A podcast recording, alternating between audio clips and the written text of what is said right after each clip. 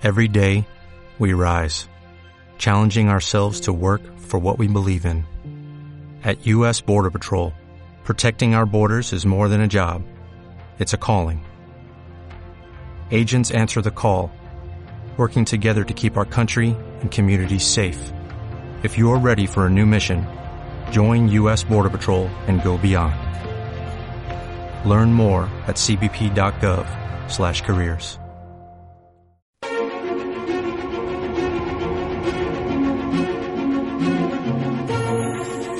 Milú, mira esto. El unicornio. Es un ejemplar único, no lo dude. El mejor barco que haya surcado los siete mares.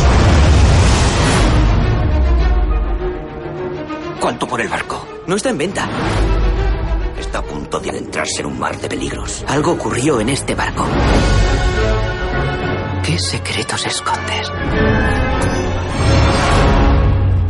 ¿Qué es eso? Esa maqueta esconde la pista de uno de los mayores tesoros de la historia. Bien hecho, Milú. No se imagina la que le espera. Conoce el valor de ese pergamino. Pienso encontrarlo, con o sin su colaboración. Gracias. Soy Tintín, por cierto. Haddock. Archibaldo Haddock. En Radio Nova. No podemos volver atrás. Ahora no. Ahora no. Más que cine. Comienza Más que cine. Come fly with me, let's fly, let's fly away. If you can use some exotic booze, there's a bar in far Bombay. Come fly with me, let's fly, let's fly away. Muy buenas tardes y bienvenidos eh, una tarde más a Más que Cine. Y hoy va a ser un especial fantástico sobre la banda sonora de tu vida, porque esta temporada pues hemos iniciado esta sección con el compositor Alexander Desplat y ahora pues lo vamos a hacer con Michael Giacchino, otro compositor emergente que lleva unos cuantos años siendo uno de los mejores compositores actuales. Antes de empezar saludamos al copresentador del programa Raúl Bocache. Buenas tardes, amigo. Buenas tardes, amigo mío, ¿cómo estamos? Y a toda la audiencia de Más que Cine. Preparados, preparados. ¿no? Preparados, listos ya. ¿Qué te parece? Preparados y lo vamos a hacer como siempre para hacer este maravilloso especial sobre la banda sonora de tu vida dedicada a Michael Giacchino con la cuña correspondiente de la banda sonora de tu vida. Venga, ponla ya.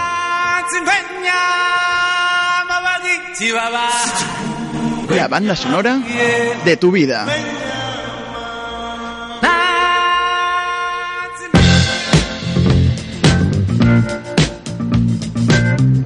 La banda sonora de tu vida.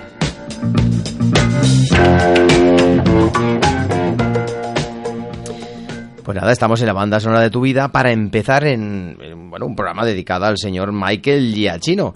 Michael Giacchino, vamos a decir que este señor nació en Riverside, ¿eh? en Riverside, Nueva Jersey, exactamente el 10 de octubre eh, de 1967 y es un bueno un compositor de, de, de un ascenso muy rápido ¿no? de, dentro del mundo de los videojuegos sobre todo y que actualmente es uno de los más populares y conocidos del panorama mundial también hay que decirlo verdad y además su participación casi siempre de éxito en numerosas sagas de, de Hollywood, por ejemplo, su Oscar y su, y su indudable talento, ¿no? También en, a la hora de crear sinfonías lo, lo, ha encumbrado a lo más alto.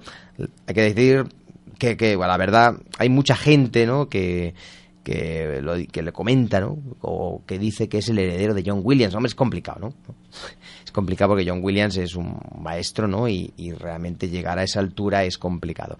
Pero bueno, algo muy difícil de sobrellevar, que le hace, y, bueno, imponerse también un canon de, ¿no? de calidad en sus obras. Algo complicado, ¿no? De mantener, ya que muchas veces las grandes producciones limitan más el tiempo. Que se le da hoy, hoy día a un compositor a la hora de hacer una banda sonora. Incluso en ocasiones no se le muestra el metraje, pero bueno, para hacerse una idea.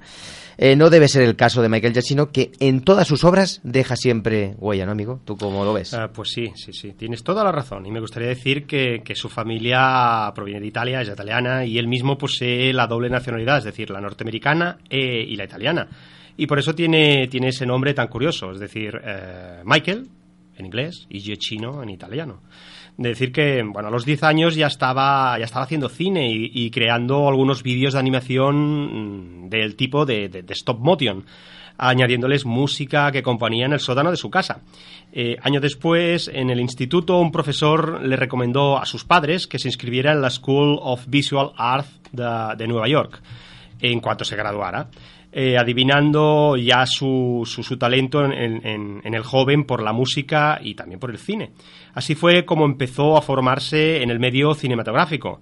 En, su último año tuvo una beca para colaborar en la, Universal Pictures, que compaginó con su formación.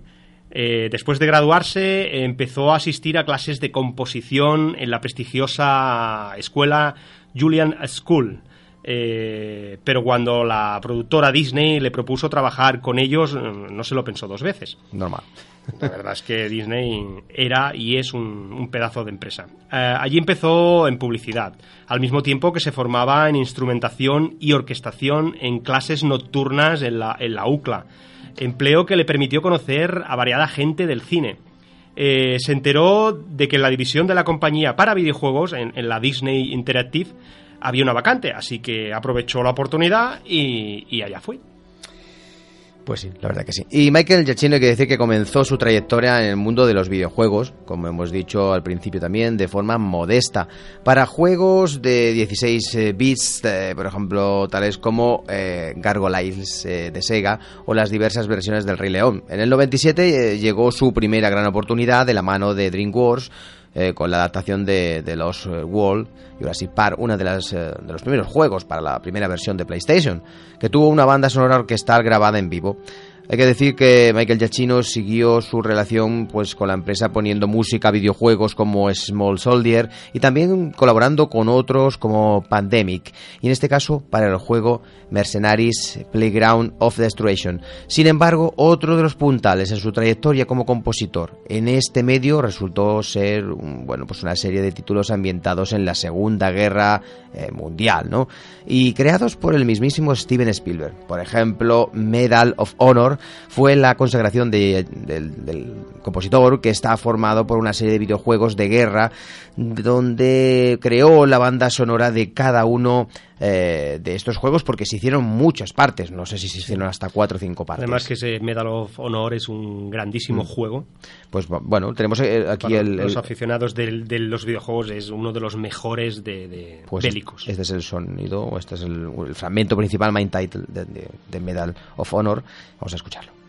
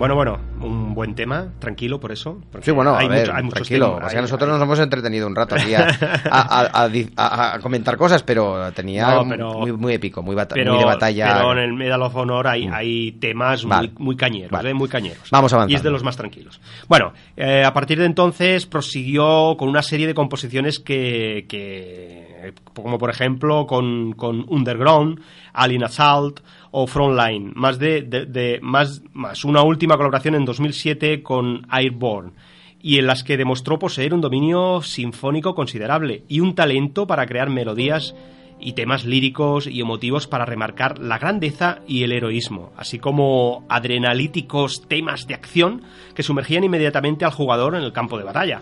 Eh, tras este éxito aceptó también colaborar en otros juegos y sagas ambientados en el mismo conflicto, estamos hablando de la Segunda Guerra Mundial, como la famosa Call of Duty, en sus eh, dos primeros juegos, Call of Duty y Call of Duty Finish Hour.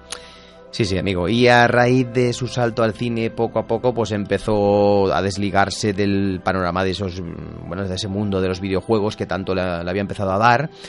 Eh, aunque todavía trabajaba en algunos proyectos como las adaptaciones de Alias o, Turning Point, eh, Fall of Liberty. En el 2001 empezaba a ser conocido por la calidad de sus composiciones en los videojuegos y hubo alguien que se dio cuenta de que se, bueno, de que su valía pues podría servir en el campo de la televisión. Y ese alguien era JJ Abrams, eh, que en Va- estos... vaya, vaya uno, ¿eh? Claro, que, que- que precisamente él fue el que, nos, el que abrió las puertas, porque en esos momentos era el productor y creador de una de las series más eh, de espías más particulares llamada Alias, eh, en el momento que se fijó. ¿no? Sí, Luego, sí, sí. evidentemente, también con, con eh, Perdidos eh, y, con, y con películas como Star Trek, eh, Super 8, etc. Tras pensarse mucho la propuesta, bueno, y Star Wars, tras sí. pensarse mucho la propuesta, aceptó dar el salto y debutar en televisión, logrando una fusión entre orquesta y electrónica, de la que se benefició enormemente la serie protagonizada por Jennifer Garner. Eh, JJ Abrams quedó muy satisfecho por su trabajo y unos años después no, no, no- tardaría en ficharle para su siguiente trabajo en televisión, que iba a ser aún más arriesgado y diferentes, que es como hemos dicho la serie Perdidos, que esta sí que se hizo un- una serie legendaria y marcó un antes y después dentro del mundo de las series, la enigmática y generacional serie de un grupo variopinto de supervivientes de un accidente de avión en una isla del Pacífico aparentemente desierta, una isla en la que suceden cosas extrañas y luchando por la supervivencia casi medio centenar de personas mostrarán lo mejor y lo peor de su bueno, de ellas mismas. Y bueno, vamos eh, vamos a seguir eh, pues en este caso mm, avanzando, ¿no? Vamos a seguir avanzando, amigo. Sí, sí. Vamos a avanzar, amigo. Venga.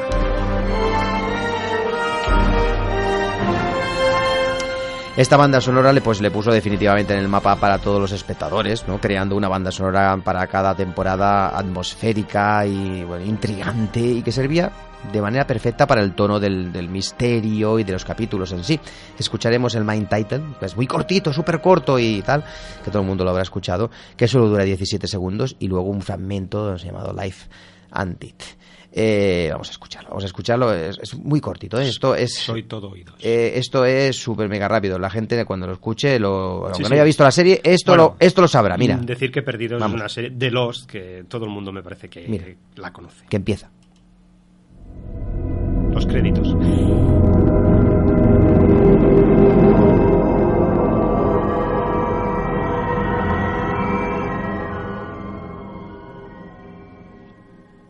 Es así de rápido. Sí, y ya está, y empieza, la, hay, empieza la serie. hay otras muchas series que tienen temas de un minuto y medio, dos. Pero, bueno, ahora vamos a poner pero el tema. está muy bien porque empezaba muy rápido el capítulo. Y este- Está muy bien. Y este es un tema también melódico, Oh, Life and Deep. Este es guapísimo. Te has, te has lucido, amigo.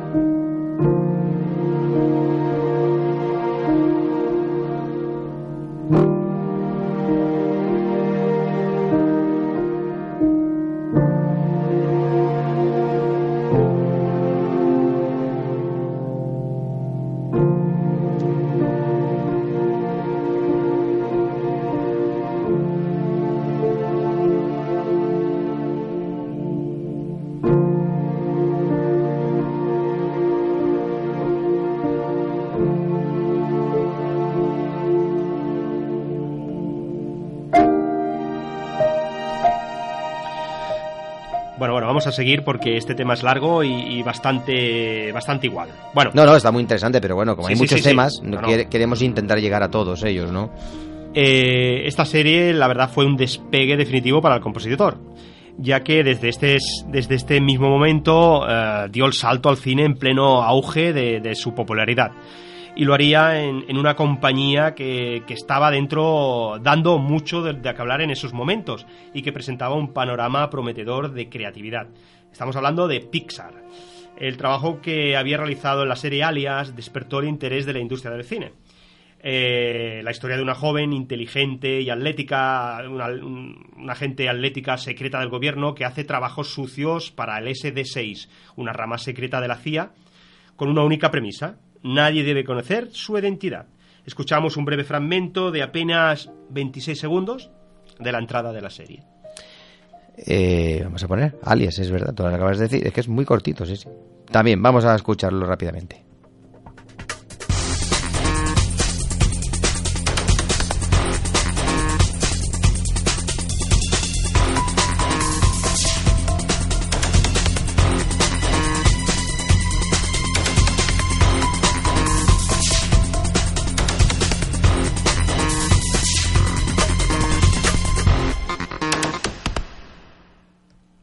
Cambio, ¿eh? Sí, sí, Buen cambio. ha Mucho, sido- más, mucho más, mucho Bueno, más presto. Lo vamos a dejar de fondo mientras estamos Venga. hablando. Venga. Bueno, su estilo llamó la atención al director Brad Bird. Brad Bird, no Brad Pitt, ¿eh? No, Brad Bird. Brad Bird. Que, que Brad preparaba. Bird, Brad Bird. Brad Bird, Que preparaba una película animada sobre, sobre una familia de superhéroes. Quería una partitura jazzística al estilo de las, de las de John Barry para James Bond. Y le propuso la tarea a Giacchino quien vio la oportunidad no solo de probar en el medio cinematográfico, sino de poder dar rienda suelta a su gusto por el jazz y por el sinfonismo. Animada y diversa creación que, siguiendo la línea habitual en el cine de animación, eh, propone un ecléptico recorrido musical que abarca lo sinfónico, la big band, con ese estilo jazzístico, como hemos dicho, siempre con intenciones enfáticas, y en la que destaca su enérgico tema principal, el sonoro triunfo de Los Increíbles. Certificó que, que había nacido para acabar componiendo bandas sonoras para el cine, ya que logró una deliciosa partitura de elaborado tono estilístico de estilo pop y melodías pegadizas. Fue el comienzo de una fecunda y próspera relación con la compañía Pixar. ¿Y está sonando? Sí, de fondo está el tema de Los Increíbles, mm, de In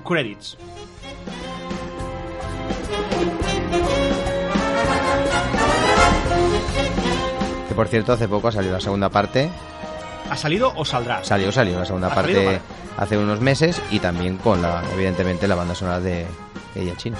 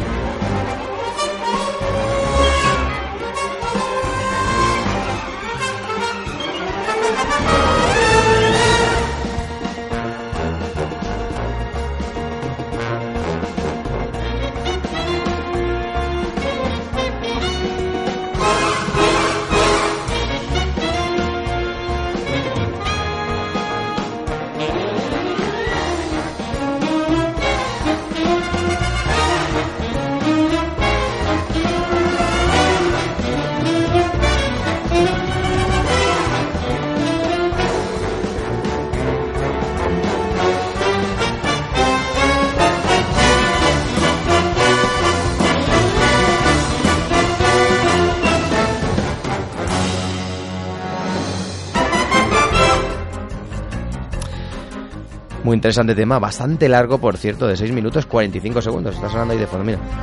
Chin, chin, chin, chin, chin. Un poco al estilo, ¿no? Como es una familia de superhéroes, muy al estilo de, de James Bond y tal, ¿me entiendes? Eh, tiene ese aire, ¿no? Esa familia, todos con, con capacidades, ¿no? Con, con poderes. Pero es de muy, ¿no? Vamos a salvar el mundo. bueno, Sí, bueno.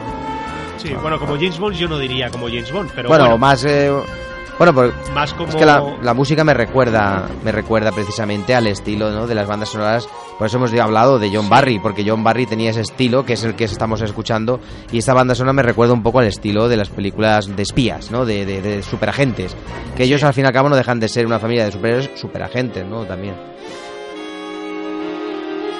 bueno, eh, vamos, a, vamos a continuar. Y desde su, desde su mismo debut en el cine empezó una carrera meteórica. Y estamos hablando de, de 2005 ahora, ¿eh? que, decir que es hace poco, no, tampoco- no poco hace Sí, tantos sí, años de este hombre ¿eh? con el que triunfó en cine. Trabajó en Sky High eh, y The Family Stone sin despegarse del todo de la televisión, puesto que continuaba trabajando en cada temporada de, de- de Perdidos, que fueron unas pocas, y en otros proyectos. En 2006, otra vez JJ Abrams volvió a confiar en él para adaptar el mítico tema de los Schifrin en Misión Imposible 3, creando una vertiginosa banda sonora que superaba a su predecesora de Hans Zimmer, ni más ni menos. Intensa creación sinfónica con música de acción muy dinámica que ocupa la práctica totalidad del espacio con abundantes referencias al legendario tema principal de la serie y eso evidentemente que nunca debe faltar. Vamos a escuchar este fragmento que es cortito y es una composición también bastante interesante de Giacchino adaptada evidentemente de ya de lo que ya existía, tema, ¿vale? tema principal de, de Misión Imposible 3. Es muy cortito, ¿eh?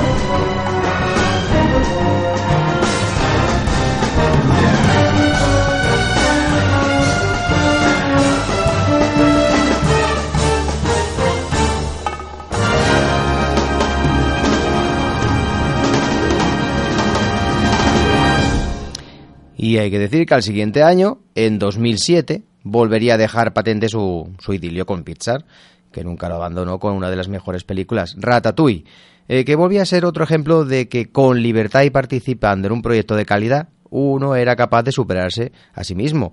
En la entrañable película sobre una rata cocinera en París, que firmó pues, una composición repleta de melodías animadas en clave de jazz, uniéndolas a un tono francés juguetón y vivaz, eh, bueno, que, que consiguió pues, hacer las maravillas eh, de todos junto a esas maravillosas imágenes. Una historia interesantísima, en plena época dorada de Pixar, que fue otro bombazo. Y para Giacchino, solo tres años después de debutar en el cine, supuso su primera nominación al Oscar.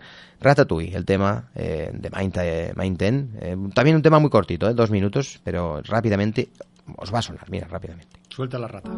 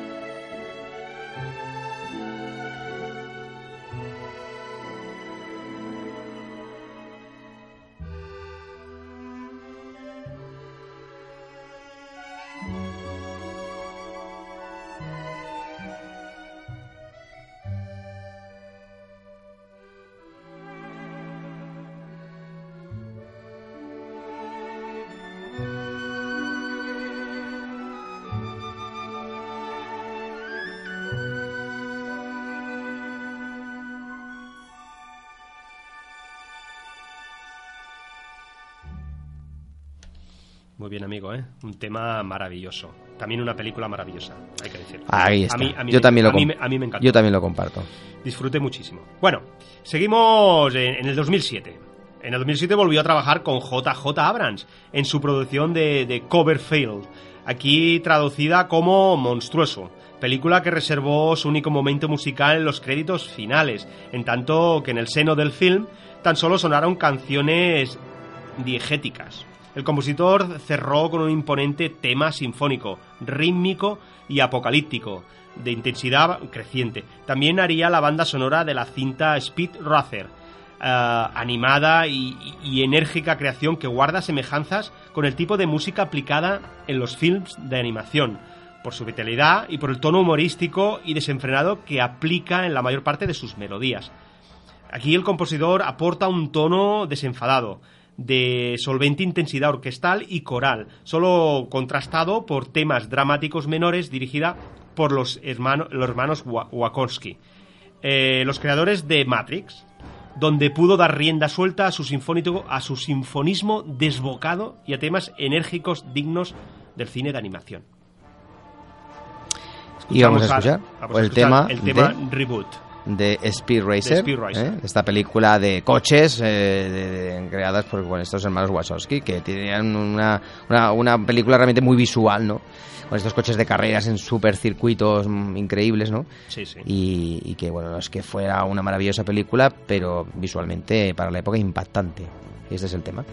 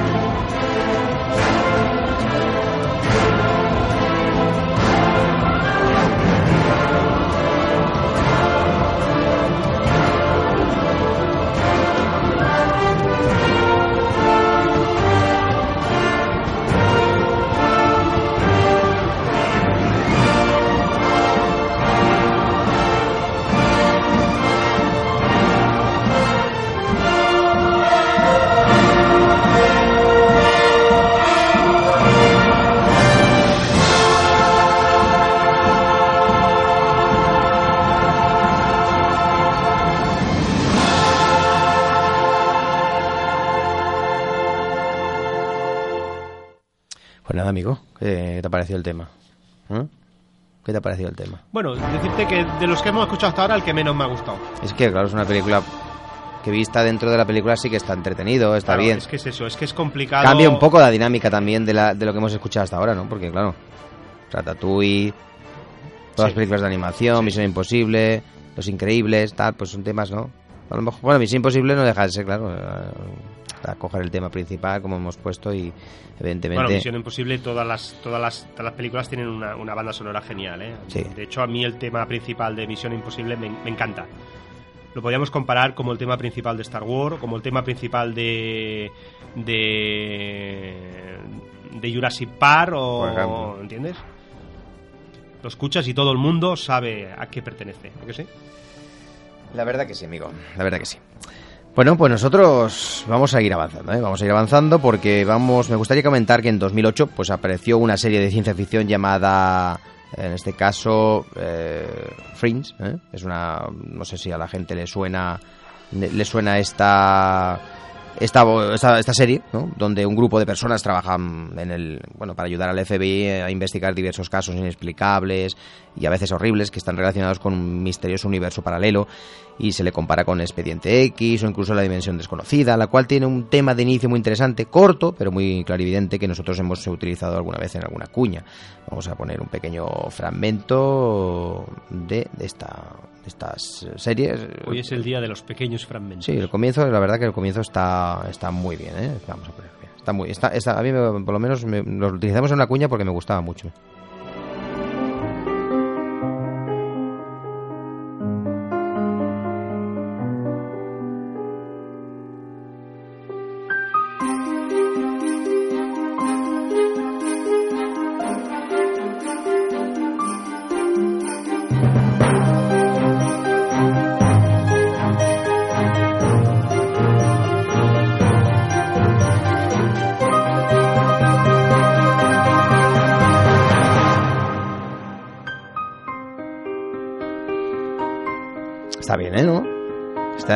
Esta, melodía. es muy guapa, y aparte, eh, solo- es un, solo, guapa. un solo de piano, ¿eh? Además que el piano es uno de los instrumentos más maravillosos del mundo. Me he puesto el- el- eso es la entrada, pero luego viene el tema, el main, el main theme, Tiene que un, tiene sonido muy, de- muy delicado. es el main theme que es el que está sonando Sí, ahora, ¿ves? sí, sí. Está sonando, vamos a dejar un poquito. Vamos bien.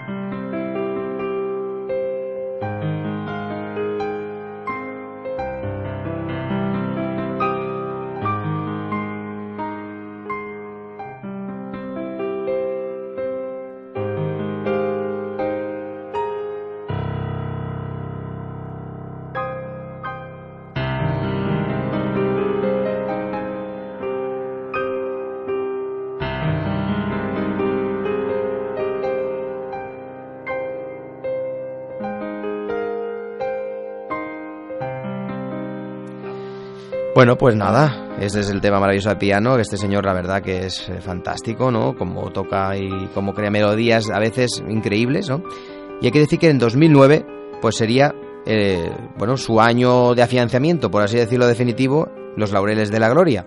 Por un lado, su inseparable JJ Abrams no dudó ni un segundo ¿eh? para reclutarle en su reinicio de toda una saga, como es la de Star Trek, teniendo en cuenta el inmenso legado eh, de Jerry Goldsmith otro gran compositor a lo largo de tantas películas, no tenía una tarea fácil, pero supo desenvolverse y aplicar toda la herencia sinfónica del maestro y todo su talento pues eh, para unar melodías, eh, temas y contratemas y hay que decir que Star Trek fue recibida con aplausos.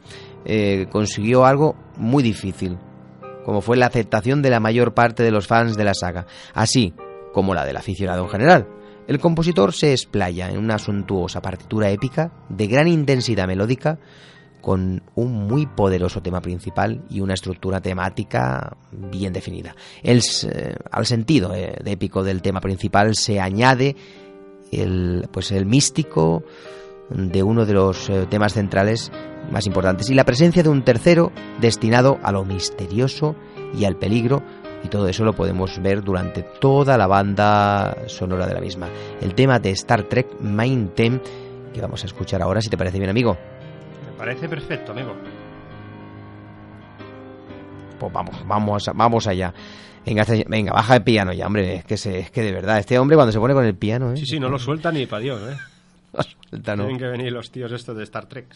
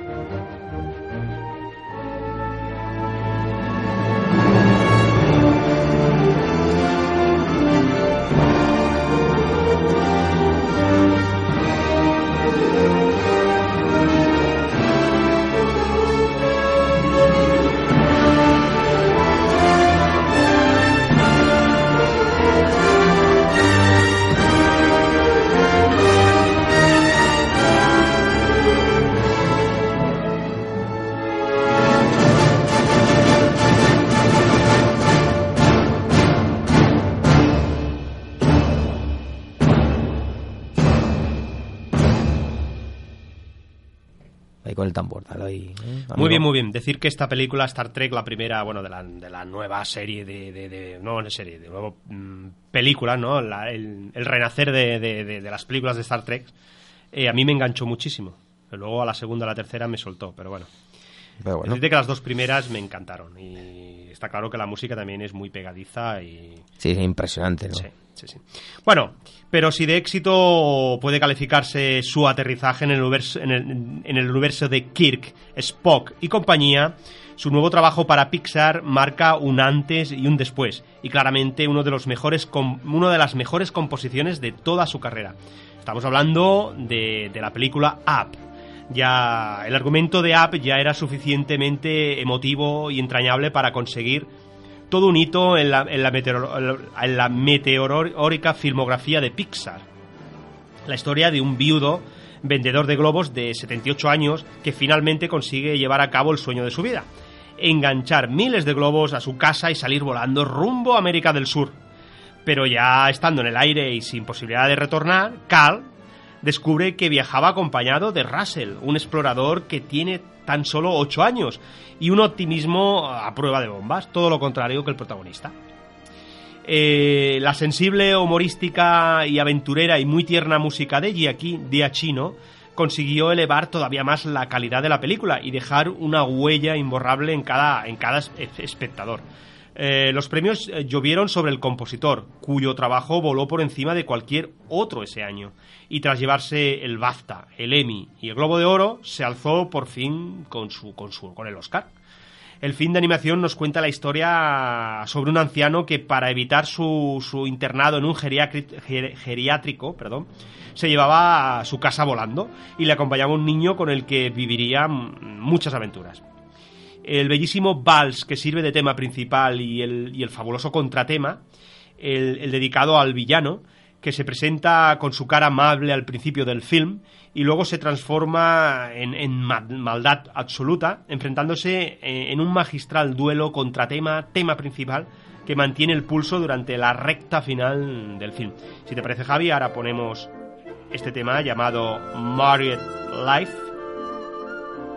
Married Life. ¿Ok? Ya está sonando, ya está sonando. Muy conocido también. Maravilloso. Muy conocido. Ha, ha traspasado la pantalla.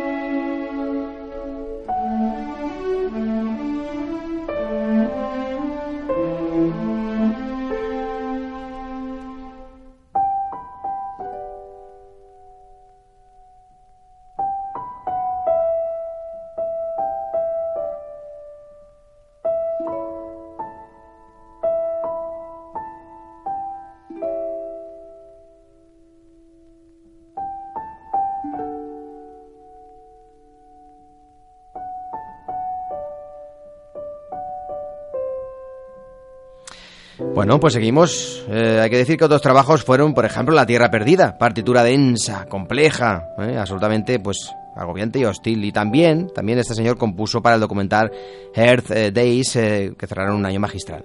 Michael Giacchino se tomó el siguiente año con más calma y después de la hiperactividad atronadora del anterior, y en 2010 solo su composición para Let Me In, eh, remake americano de la aclamada película sueca cuya magnífica música fue obra de John Sodenbridge y que aquí, aquí fue llamada Déjame entrar, una película de terror muy interesante, sobre todo el original. En este caso, la versión americana, a pesar de su solvencia y buenas maneras, estuvo por debajo del nivel de la cinta original y bueno, pues es correcta. En 2012 volvió con todas sus, sus fuerzas y siendo como, como era un músico solicitado, trabajó en varios proyectos, regresó como no, podía ser de otra forma, con Abrams en Super 8, película nostálgica de aquellas que en los años 80 narraban aventuras fantásticas, eh, pues protagonizadas por jóvenes en pequeños pueblos americanos. El buen hacer del compositor consiguió una interesante y estupenda banda sonora lírica y sentimental con un tema principal radiante y emotivo, al que acompañó con otros muy puros de acción y misterio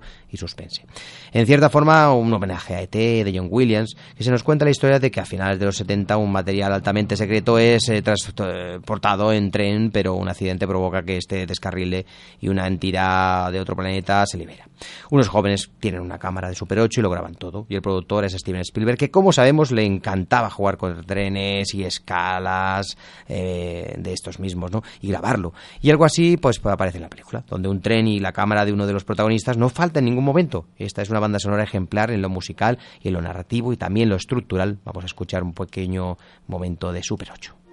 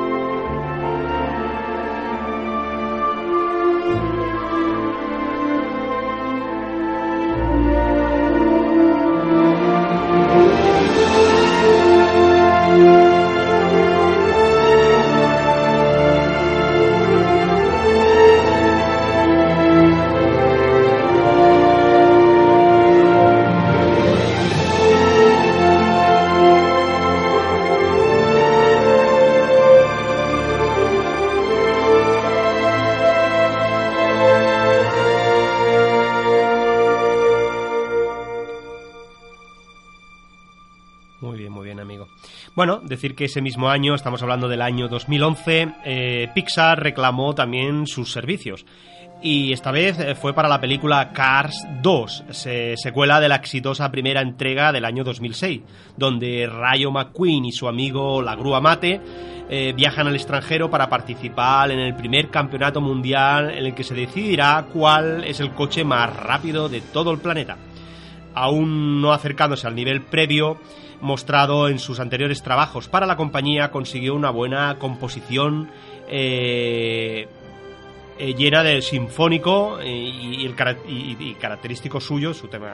El compositor aplica una creación en constante aceleración musical, frenética y adrenalítica, que sustenta en un breve tema principal que reitera con gran frecuencia y en la que aplica algunas referencias étnicas. Vamos a escuchar el tema de Cars 2, se llama Matter He White. Y después será un pequeño fragmento. Después escucharemos otro tema que es Turbo Transmission a Matter the White.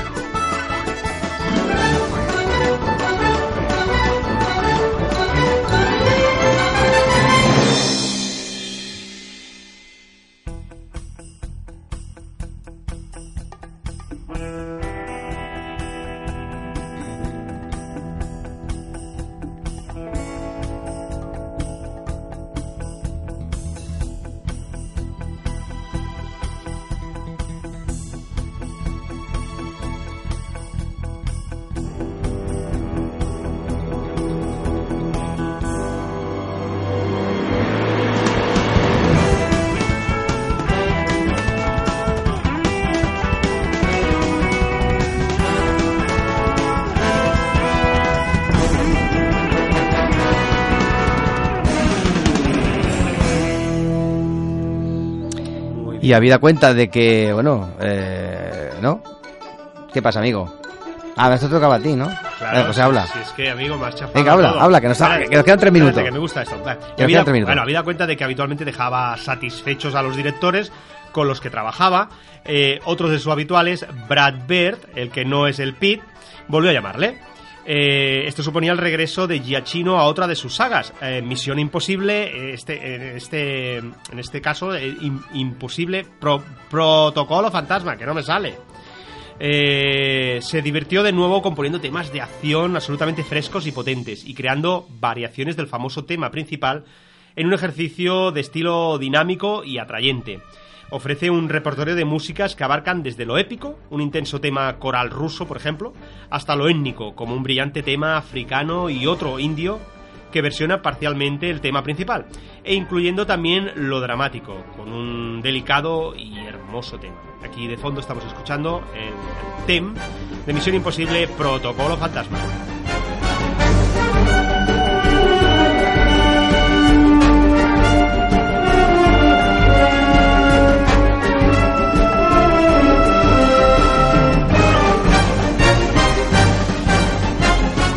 El tema original versionado en este caso con un poco más de fuerza. Y siguiendo su propio ritmo, tras un año cargado de trabajo, se tomó el siguiente más relajado. Y en 2012 vio uno de sus mejores trabajos, John Carter, historia donde pues un eh, devastado planeta Marte, un mundo habitado por tribus guerreras y seres salvajes, un veterano de la guerra civil americana se ve inmerso en una guerra con un extraño ejército marciano. Aquí el compositor pleno de forma, nos deleitó a propios extraños con un fabuloso tema principal, deudor del mismo John Williams, y una combinación de aventura y acción con lirismo, belleza y sentimiento en una radiante partitura de aventuras y fantasía que elevó la película por sí misma, a pesar de lo relativo del fracaso de la película. Es decir, la producción de Disney costó 250 millones, algo bueno, descomunal, con pérdidas muy grandes, pero su éxito en el resto del mundo, sobre todo en Rusia e Iberoamérica, hizo que finalmente recaudara casi 300 para poder cubrir el presupuesto. Para el compositor fue una banda sonora muy buena, pero para mi gusto una, una banda sonora correcta, una película bastante mediocre, con una buena orquestación y una variedad de temas. Si te parece, amigo, nos despedimos hasta la semana que viene, donde terminaremos este ciclo de dos programas especiales sobre el compositor, donde nos dedicaremos a repasar los últimos años y los más cercanos en la actualidad, donde no ha parado de trabajar en proyectos de envergadura. Sí, sí, amigo. Como Bueno, dejamos con este tema. dejamos este tema y de la John semana- Carter. la semana que viene más. el tema de South Dan Pursuit de Princess. Y os dejamos aquí. Hasta la semana que viene. Que tengáis un buen fin de semana, semana de cine. Y que la fuerza os acompañe siempre.